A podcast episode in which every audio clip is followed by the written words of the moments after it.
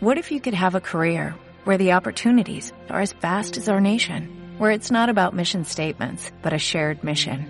At U.S. Customs and Border Protection, we go beyond to protect more than borders, from ship to shore, air to ground, cities to local communities. CBP agents and officers are keeping people safe. Join U.S. Customs and Border Protection and go beyond for something far greater than yourself. Learn more at cbp.gov/careers. Esto es una producción de Mindalia Televisión y Mindalia Radio, audiovisuales sin ánimo de lucro de mindalia.com, para aportar conocimiento y crear conciencia. Mindalia.com, la primera red social de ayuda altruista a través del pensamiento.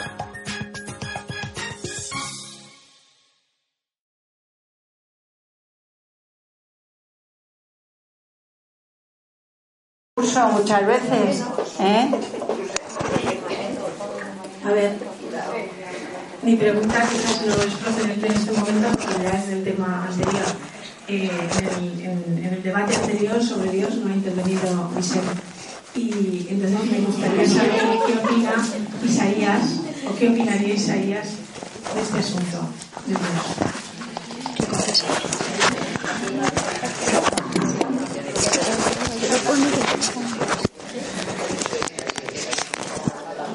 Ya lo había hecho aposta, no intervenir. Y ahora me pones entre la espada y la pared. Bueno, yo te voy a decir lo que opino yo, ¿no? No Isaías, porque si él tiene que hablar, que lo haga por sí mismo. A ver, eh, pero vamos, que es la misma opinión. Yo soy de la opinión de que nosotros no somos Dios, ¿vale? Somos espíritus en proceso de evolución y que a medida que vamos evolucionando nos vamos acercando a Dios. Es decir, que potencialmente tenemos la capacidad de ser como Dios, pero mmm, no somos como Dios porque nosotros hemos em, eh, empezado desde cero. Entonces pienso que el proceso evolutivo es acercarnos, o sea, tenemos potencialidades eh, que nos van acercando a Dios y que ese proceso de evolución es el que estamos haciendo aquí. De todas maneras, no me parece que eso sea lo más importante porque realmente cada uno de los que hay aquí tendrá un concepto de lo que es Dios diferente. El cristiano lo tendrá de una manera, un musulmán de otra. Yo no, no me considero que pertenezco a ninguna religión, pero sí que creo en Dios y creo en el mensaje de Jesús, el mensaje de amor de Jesús. No considero que eh, Jesús sea diferente a nosotros, eso sí que os lo puedo decir, pienso que es un espíritu muy evolucionado, eh, pero es tan hijo de Dios como nosotros, tan hijo de Dios como nosotros. Entonces no veo esa diferencia entre Jesús y nosotros. Pienso que sí que es cierto que seguramente es el espíritu más evolucionado que ha encarnado la tierra, ¿no? Y por eso ha, ha traído ese mensaje de, de amor.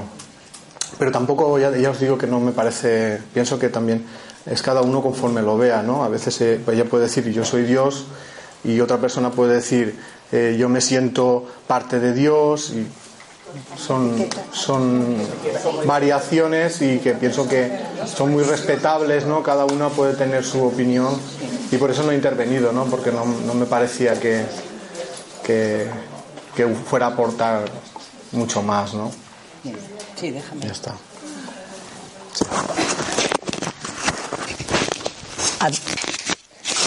Creo que en todas las religiones hay, estaríamos de acuerdo, o, o, incluso en las personas no religiosas espirituales, porque ya sabemos que la espiritualidad puede ser laica, puede ser atea, y hay religiones que no son espirituales, sino dogmas, fanatismos. Bien. Entonces, creo que cualquier persona estaría de acuerdo en lo que dice San Juan: Dios es amor. ¿Vale? Entonces, como Dios es un misterio y cuando le ponemos imágenes o palabras se desvirtúa, todo el mundo está de acuerdo en que Dios es amor. Y, y en realidad, si cada uno se pregunta a sí mismo, ¿yo soy todo amor? No. ¿Vale? Entonces, esos seres que son todo amor, como podría ser Cristo, etcétera, es decir, que ya no hay identificación egoica de ningún tipo, pues entonces han llegado a ese fondo divino y son Dios.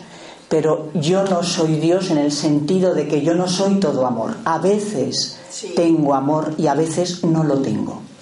Como todos.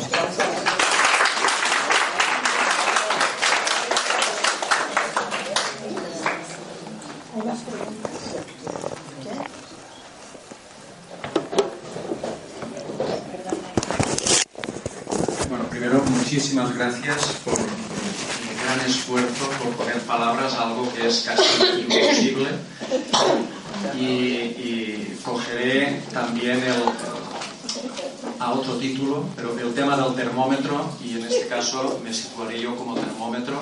Eh, antes del verano tenía mucha ilusión de venir a este, a este foro y una ciática me, me dejó trincado, con lo cual dije, ya no puedo ir, y tanto pues no pasa nada tampoco. Eh, porque la vida sí.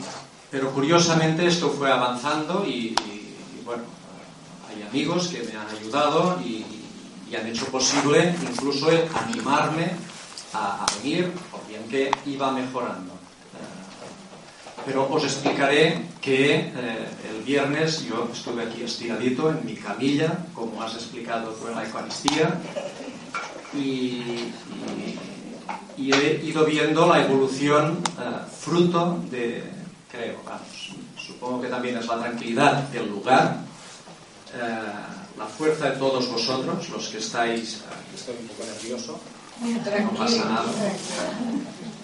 Y, insisto, la capacidad eh, de verbalizar cosas imposibles y que han hecho posible algo que yo creo que, a más del amor que se siente, aquello que dices ayuda, es algo que hace eh, brotar algo, hace mejorar ciertas cosas, pero el oír desde una línea hasta la otra, desde lo más extremo, de un extremo al otro, por visiones darle eh, palabra y nombre Dios, a no verbalizarlo o, incluso sentirse directamente, os puedo decir que hay otra palabra que también lo habéis mencionado, que es el miedo, y eh, supongo que todos vamos con esta carga de miedos, y a mí me habéis ayudado muchísimo, muchísimo en eh, descargar ciertas partes que ahora me permiten estar sentado.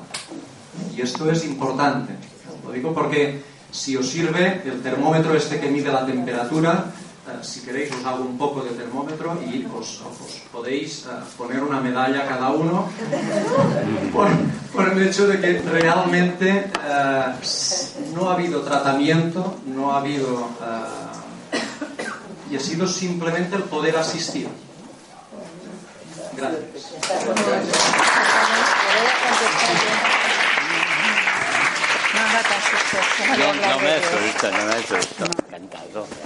Perdona, te voy a contestar yo y decirte que los hombres, los hombres eh, somos cuadrúpedos que nos hemos puesto de pie. Esto es una, una contestación médica. ¿eh? Eh, a cuatro patas. Tú ves que los perros, los animales, cuando tienen miedo, meten el rabo entre las piernas. Entonces, los seres humanos, cuando tenemos miedo, metemos el coxis entre las piernas. Cuando metemos el coxis entre las piernas, la parte superior del sacro va hacia afuera. Estira los ligamentos posteriores del sacro y si tú te tocas, seguramente notarás dos bolas aquí eh, que son las inflamaciones de los ligamentos posteriores. La lumbalgia invalidante, que incluso a veces la operan, pero no necesita operación, es un síntoma de que has pasado miedo. Entonces el miedo disminuye, dejas de meter el rabo entre las piernas, el sacro vuelve a su sitio y si tienes suerte se te quita sola. Y si no, pues te tratas.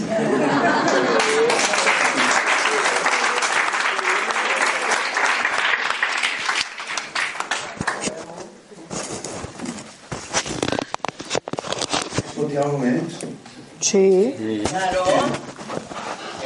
Sobre el tema del amor, quería hacer una referencia que dicen que el amor es una gota, una gota celestial que cayó en el cáliz de la vida para atenuar la amargura de su contenido. Ok. ¿Sabes de quién es? ¿Sabes de quién es? Anónimo. Anónimo. ¿Hay más preguntas? Si no hay más preguntas, vamos a hacerle. Tengo dos, un par o tres por aquí que nos han dejado en, la cajita. Bueno, ahora hacemos estas porque. Sí, una que va directamente a Vicente. Dice, mm, después de lo que has dicho de las mamografías, ¿es bueno realizar cada dos años a partir de los 45?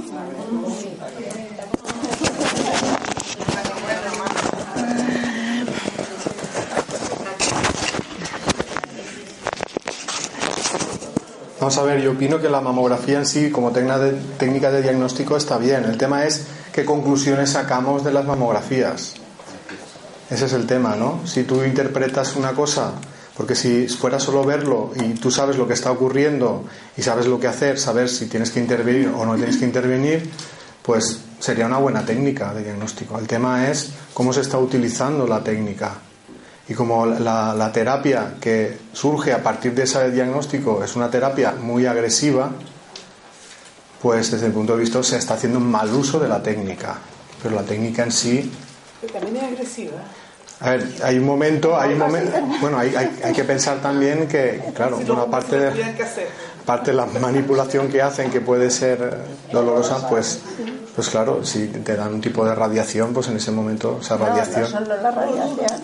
Ya, ya, claro. Y, el, la manipulación. A la no le podrá producir también lo pienso.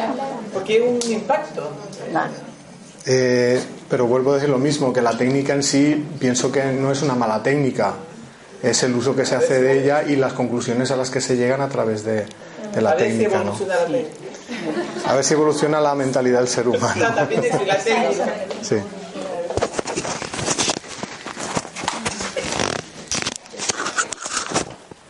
Sí, yo estoy de acuerdo con, con Vicente porque hay muchos estudios en los que se habla de la remisión del cáncer en mamas, los he leído yo, ¿vale? Y eh, parece ser, esto ha sido a partir de todo el tema del SIDA, porque el SIDA vosotros sabéis que es una enfermedad que baja, disminuye tremendamente las defensas. Entonces, parece ser que el cáncer en los estudios que yo he leído, porque claro, los estudios de medicina también hay que ver quién los financia, quién gana con eso, con lo cual por dónde van las ideas. O sea que es que por eso siempre yo digo vamos a ser cautos con todo, porque lo que motiva cualquier opinión siempre tiene que ser puesto primero en tela de juicio. ¿eh? Bien, pues los, los datos que yo tengo son que ciertamente hay remisiones espontáneas y a lo que decía del SIDA es que eh, al disminuir las defensas, por ejemplo, en los enfermos con SIDA están todos con cánceres. ¿vale? El cáncer en los enfermos de SIDA eh, es muy frecuente de todo tipo. Entonces parece ser que hay un hilo directo con la inmunodeficiencia. Es cierto que cuando una persona tiene emociones malas, continuadas, pérdidas, eh, hay mucha, eh, la inmunodeficiencia eh, baja y entonces es muy frecuente que haga cánceres, ciertamente. ¿eh? Mm, hay otras personas que son más fuertes y no les bajan las defensas. Quiero decir, ¿por qué o no? Porque sí, bueno, ellos tienen la idea de las vidas pasadas, pues pero eso yo allí lo dejo. Pero sí que es cierto que bajan las defensas siempre. Yo lo he visto en personas que tienen grandes conflictos, que además son conflictos irresolubles, porque a veces no es arreglar el conflicto, sino cómo llevar esta situación para que no me desgaste. Porque a veces no se pueden resolver las cosas, sino tengo que aprender a llevarlas. Eh, entonces, eh, ciertamente se dan más cánceres en estas personas porque yo creo que, según los estudios, les bajan las defensas. Así es. Entonces, eh, claro, el tema de las mamografías es el siguiente. Te haces una mamografía, a lo mejor te salen pequeños bultitos que luego remiten. Claro, el problema de hacerte una mamografía es que si te haces un bulto te entra el pánico. A ver a quién no le entra el pánico si le sale un bulto. Y te vas, y te vas al cirujano. Entonces, eh, en fin, yo soy partidaria fundamentalmente de la autoexploración. ¿Eh? y de que eh, cuanto más médico sea uno de sí mismo, mejor. En el sentido de si yo me exploro y veo cosas raras, tengo que ir al médico. Ahora hacerse mamografías continuamente, pues sí es cierto lo de lo, lo que decía él de los cánceres en remisión, que esto lo estamos viendo, porque parece ser que esas personas hacen defensas y eso lo remontan. Y parece ser que todos a lo largo de nuestra vida hacemos cánceres, pero los remontamos. Estas son las últimas tendencias. Gracias.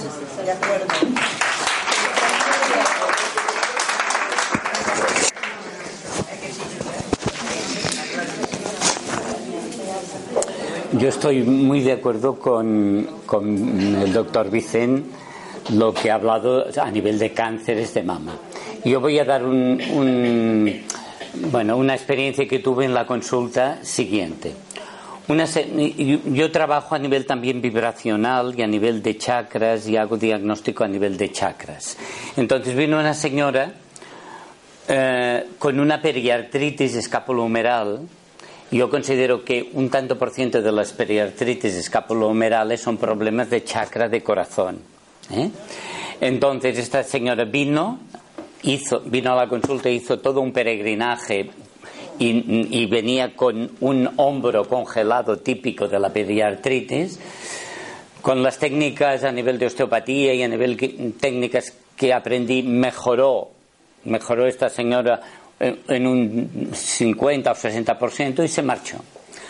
Yo personalmente ya vi que esta señora tenía un problemas energéticos muy fuertes, unos bloqueos muy fuertes, y entonces hablé que cómo está su mundo emocional, pero era una persona hermética. Entonces, pues se tiene que respetar a las personas. A los seis, seis o siete meses, bueno, se marchó, yo, yo hice lo que pude, ganó en movilidad.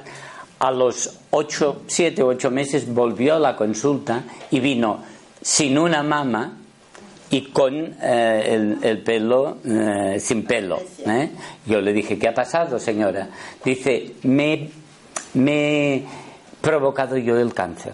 Y después entonces habló y se abrió y habló de todo su problema afectivo, relacional, emocional, etcétera, tremendo. Pero llegó a esto por no abrirse y por no pero esto es una cosa constatable en, en la consulta. De estas tengo muchas. ¿eh?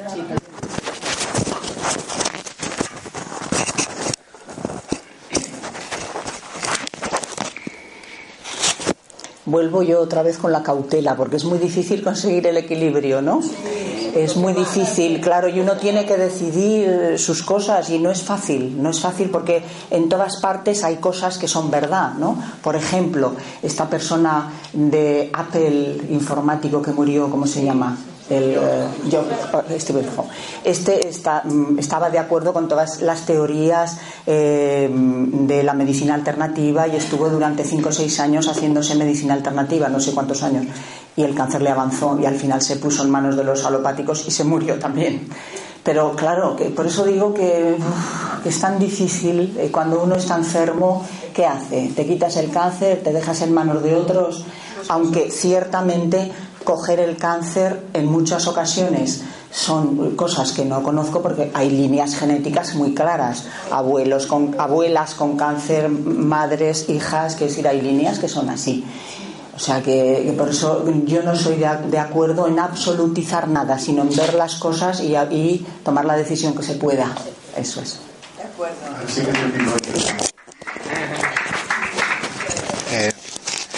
Quiero dejar claro que yo no opino que todas las enfermedades son de origen emocional, ni mucho menos. Quiero dejar esto claro, ¿vale? Ni que yo defiendo esa postura.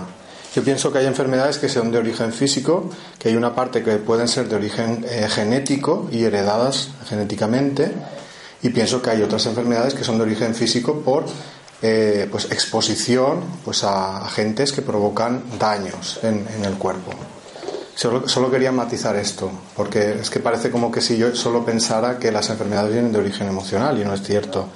Pero sí que es cierto que como ese es un punto que se ha tocado menos, pues yo hago énfasis en ese punto. Hay otras personas que conocen mucho mejor pues otros aspectos, ¿no? tema de la alimentación y por supuesto el tema genético es una cosa que es lo que más se toca, ¿no? Entonces, mm, el énfasis que yo hago es este porque es uno de los puntos donde más podemos hacer. Quiero decir que si una persona tiene una alteración genética, esto no lo puede cambiar. Lamentablemente, de momento no se puede cambiar. Pero sí, a nivel epigenético sí que se puede cambiar, pero a nivel genético si hay mutaciones y esto, eso ya es más complicado. Pero sí que pienso que podemos cambiar mucho en el tema emocional y que todo eso tiene, va, a tener una repercusión positiva en, nuestro, nuestra salud. Y por supuesto, el tema de, de la sanación de una enfermedad, nadie la puede garantizar. O sea, uno puede decir, no, no es que con esta terapia te vas a curar. Es que eso nadie lo puede decir. Y el que lo dice está mintiendo. Porque eso depende de muchas cosas, depende de la gravedad de la enfermedad, depende de dónde es el origen de la enfermedad y depende también de lo que puede hacer uno mismo y lo que pueden hacer otras personas. Entonces, ¿quién puede dar esa garantía? Es como decir, pues si una persona se ha tratado de esta manera y muere, pues esa medicina no, no es buena. Pues igual podríamos decir de cualquier otra, porque enfermedades, gente que muere de cáncer tratada de diferentes maneras, hay en, en, todos los tipos de terapia. Entonces, eso, mm, el deseo sería que lo que hiciéramos sirviera para preservar la vida, por supuesto. Pero hay veces que eso no se puede conseguir y eso también hay que aceptarlo y saber que aunque una persona muera, eso no es tan grave como creemos. Porque la vida continúa más allá de esta vida. No es un fracaso si de todo eso hemos aprendido y hemos evolucionado. Era simplemente ese matiz.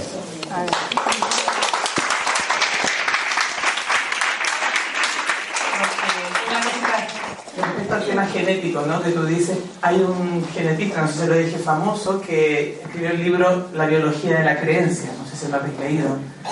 Y justamente plantea que falso, este tema de, de las líneas genéticas dice es falso, y él daba clase en Harvard con este tema, ¿no? A, los, a los médicos. Dice, no es así. ¿Y por qué? Dice, influye más lo que tú crees que la verdadera genética, en, en la genética. Dice él que pacientes, ¿qué es lo que pasa a los médicos? Van y te preguntan, ¿cáncer en su familia? Claro, cáncer de ovario, cáncer de ovario, ah, cáncer de ovario. ¿Qué es el mensaje para la persona? Ah, si mi mamá tuvo cáncer de ovario, mi padre tuvo, y mi abuela, creo que yo también voy a tener cáncer de ovario. Y me mando el mensaje y modifico mis células para tener cáncer de ovario. Y él lo explica así, y es un gran científico. Vale la pena leer este libro que se llama La biología de la creencia. Por eso vemos familias, que toda la familia es una cadena, pero dice él que viene de este, que yo creo, como mi madre tuvo, yo también voy a tener, como mi abuela tuvo, yo también. Y me voy yo misma siendo profeta de una enfermedad que me voy a auto... Sí. Espera, ah, bueno, comenta. Gracias. Eh, opino que, que, es cierto que hay familias que hay cánceres, ¿vale? Muchos cánceres. Y no digo que no haya cánceres que tengan un componente genético. Pero también es cierto, aparte de lo que comentaba ella, es que a veces lo que, lo que hay en común son los mismos tipos de conflicto o conflictos entre diferentes personas dentro de la familia. Y entonces lo que se hereda no es la genética, se hereda el mal rollo tóxico a nivel emocional.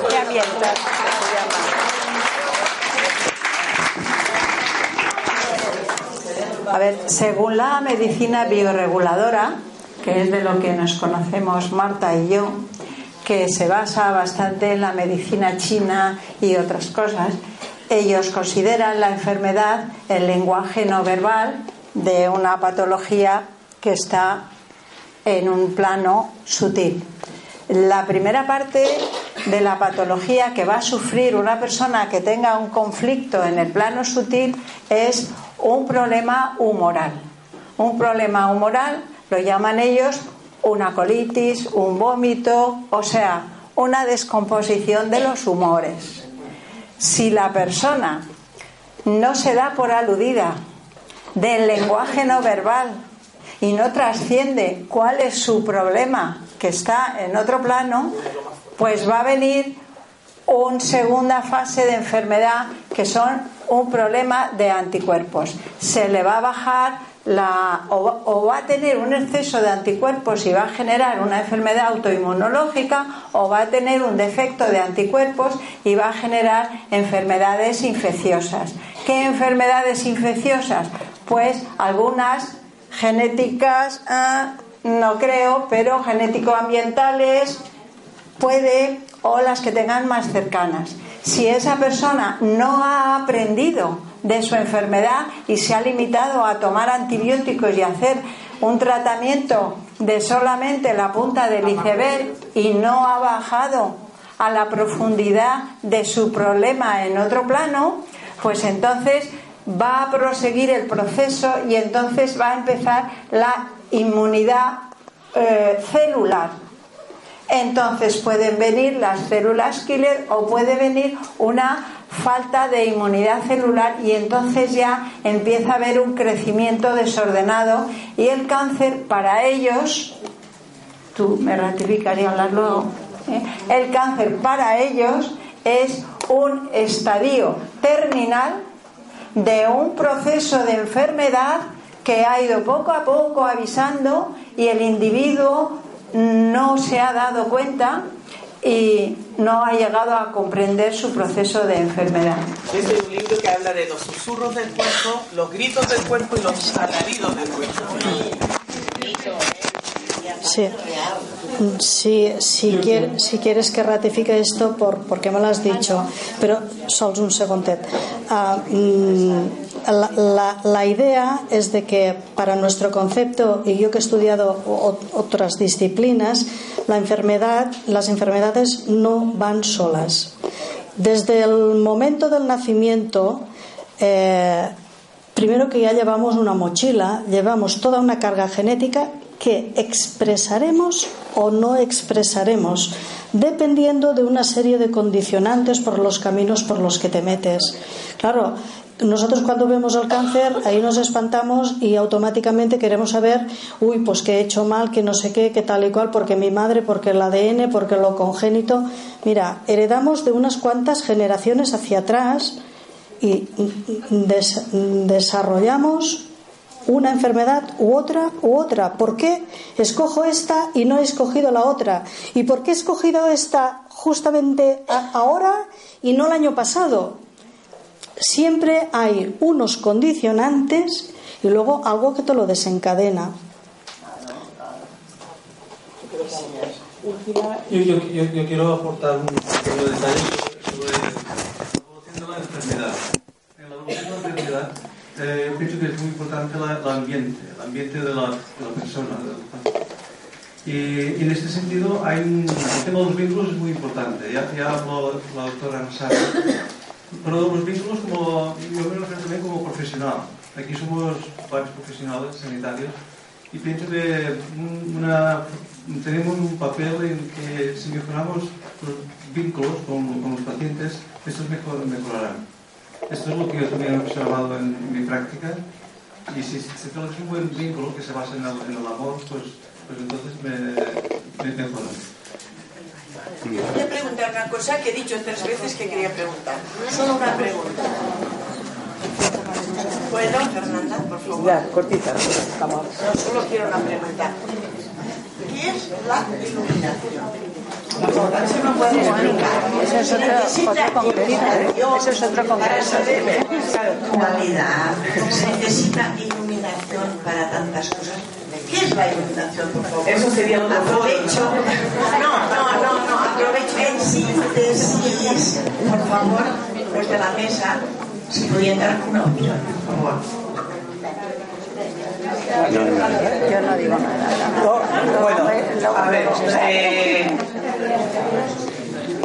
es un tema después hablamos.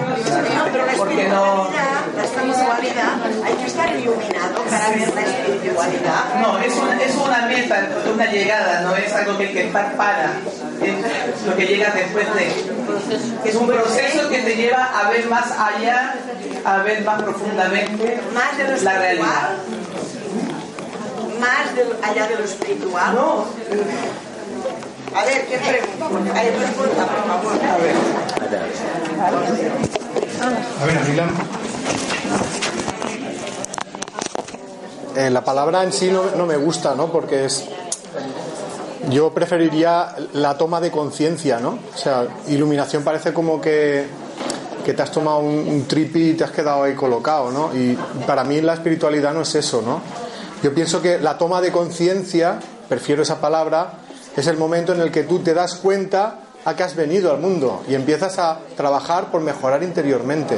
Entonces cada uno habrá conseguido esa toma de conciencia de una manera diferente. Y, entonces eh, eso es para mí la toma de conciencia, pero es que iluminación, no sé, por la, la palabra en sí suena a que, a que te tienes que quedar como un estado así de que estás fuera de la realidad y para mí no es así. Pero bueno, yo prefiero toma de conciencia y si me dices toma de conciencia, te contesto de esta manera.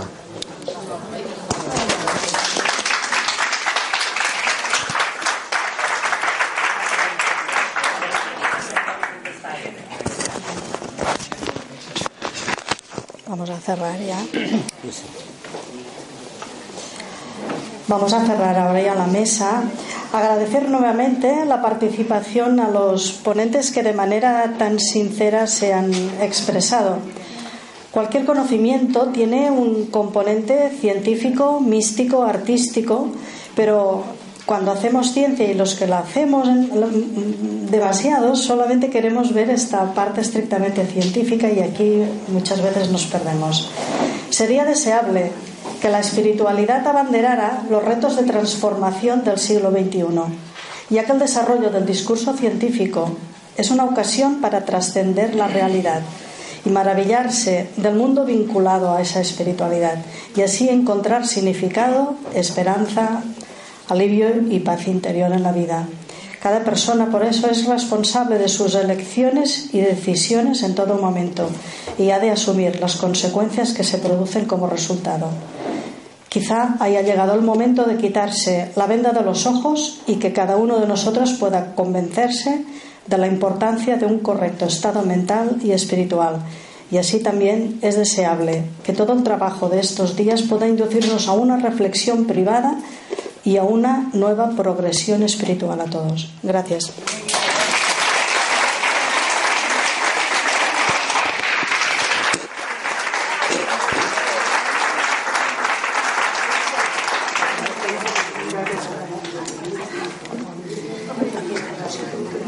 Eh, vamos a proceder al cierre del foro, pero parece que, que tenemos que marchar. Entregamos esto al final. Pero... Adiós a todos.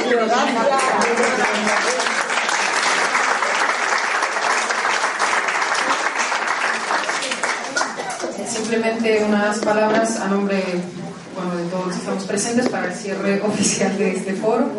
Eh, yo creo que una buena síntesis después de todo lo que han compartido sería despertar del cuerpo, despertar del alma.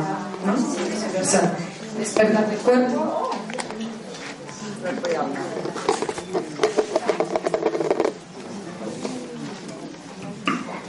Despertar del cuerpo, despertar del alma, desde esa mirada integral. Eh, Einstein decía que la ciencia sin espiritualidad está coja, eh, hablando de todos los medios alternativos y complementarios, y viceversa, dice la espiritualidad sin ciencia está ciega.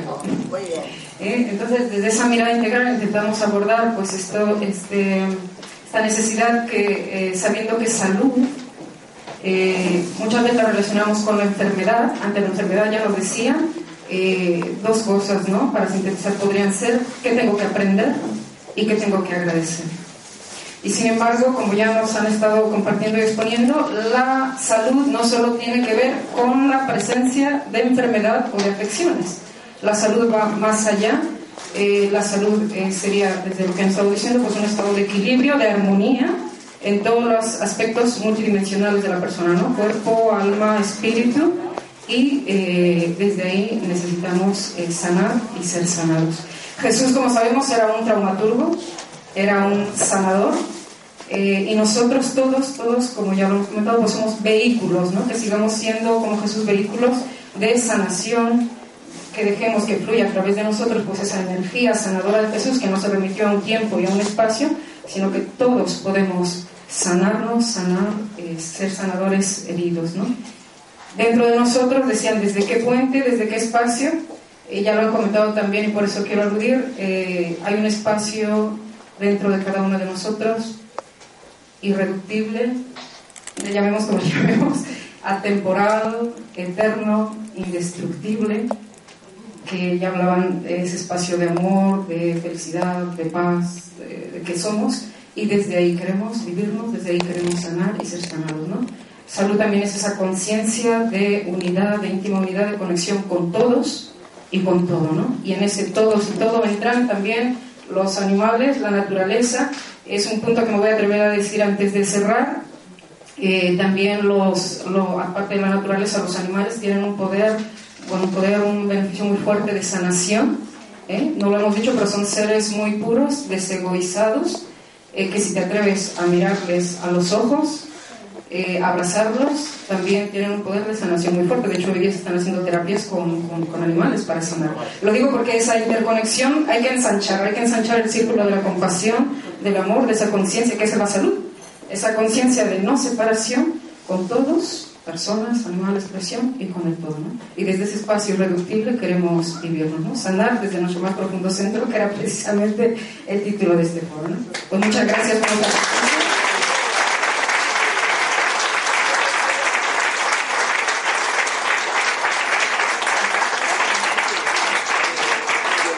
se ha retirado Mercedes, pero bueno, eh, a nombre de toda la comisión, pues un, es un libro de la bibliografía del místico, que eh, también muy polifacético, sanador, que habitó estas pruebas y otras, Francisco Palau, para cada uno de nuestros ponentes, agradecerles sobre todo la presencia, una presencia sanadora, una presencia liberadora y muy iluminadora. Gracias.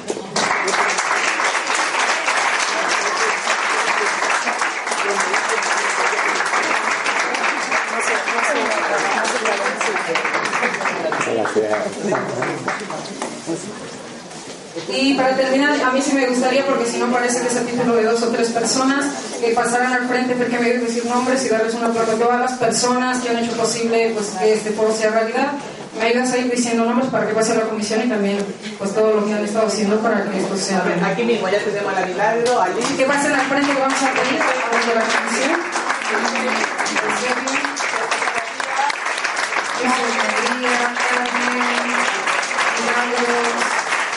Josefina, María Jesús, María Jesús, hermana que no se nos escapen, Carmen, Alice, que no se nos quede nadie con Rivera.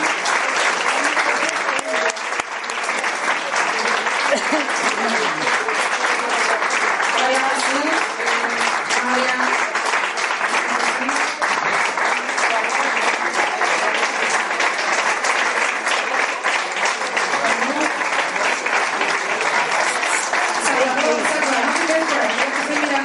Que no se olviden de Mindalia, que no se olviden de dar las gracias a Mindalia.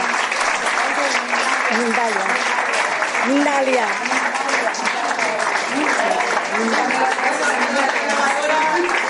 Grabadora oficial de Milagro Mercedes también, que ha colaborado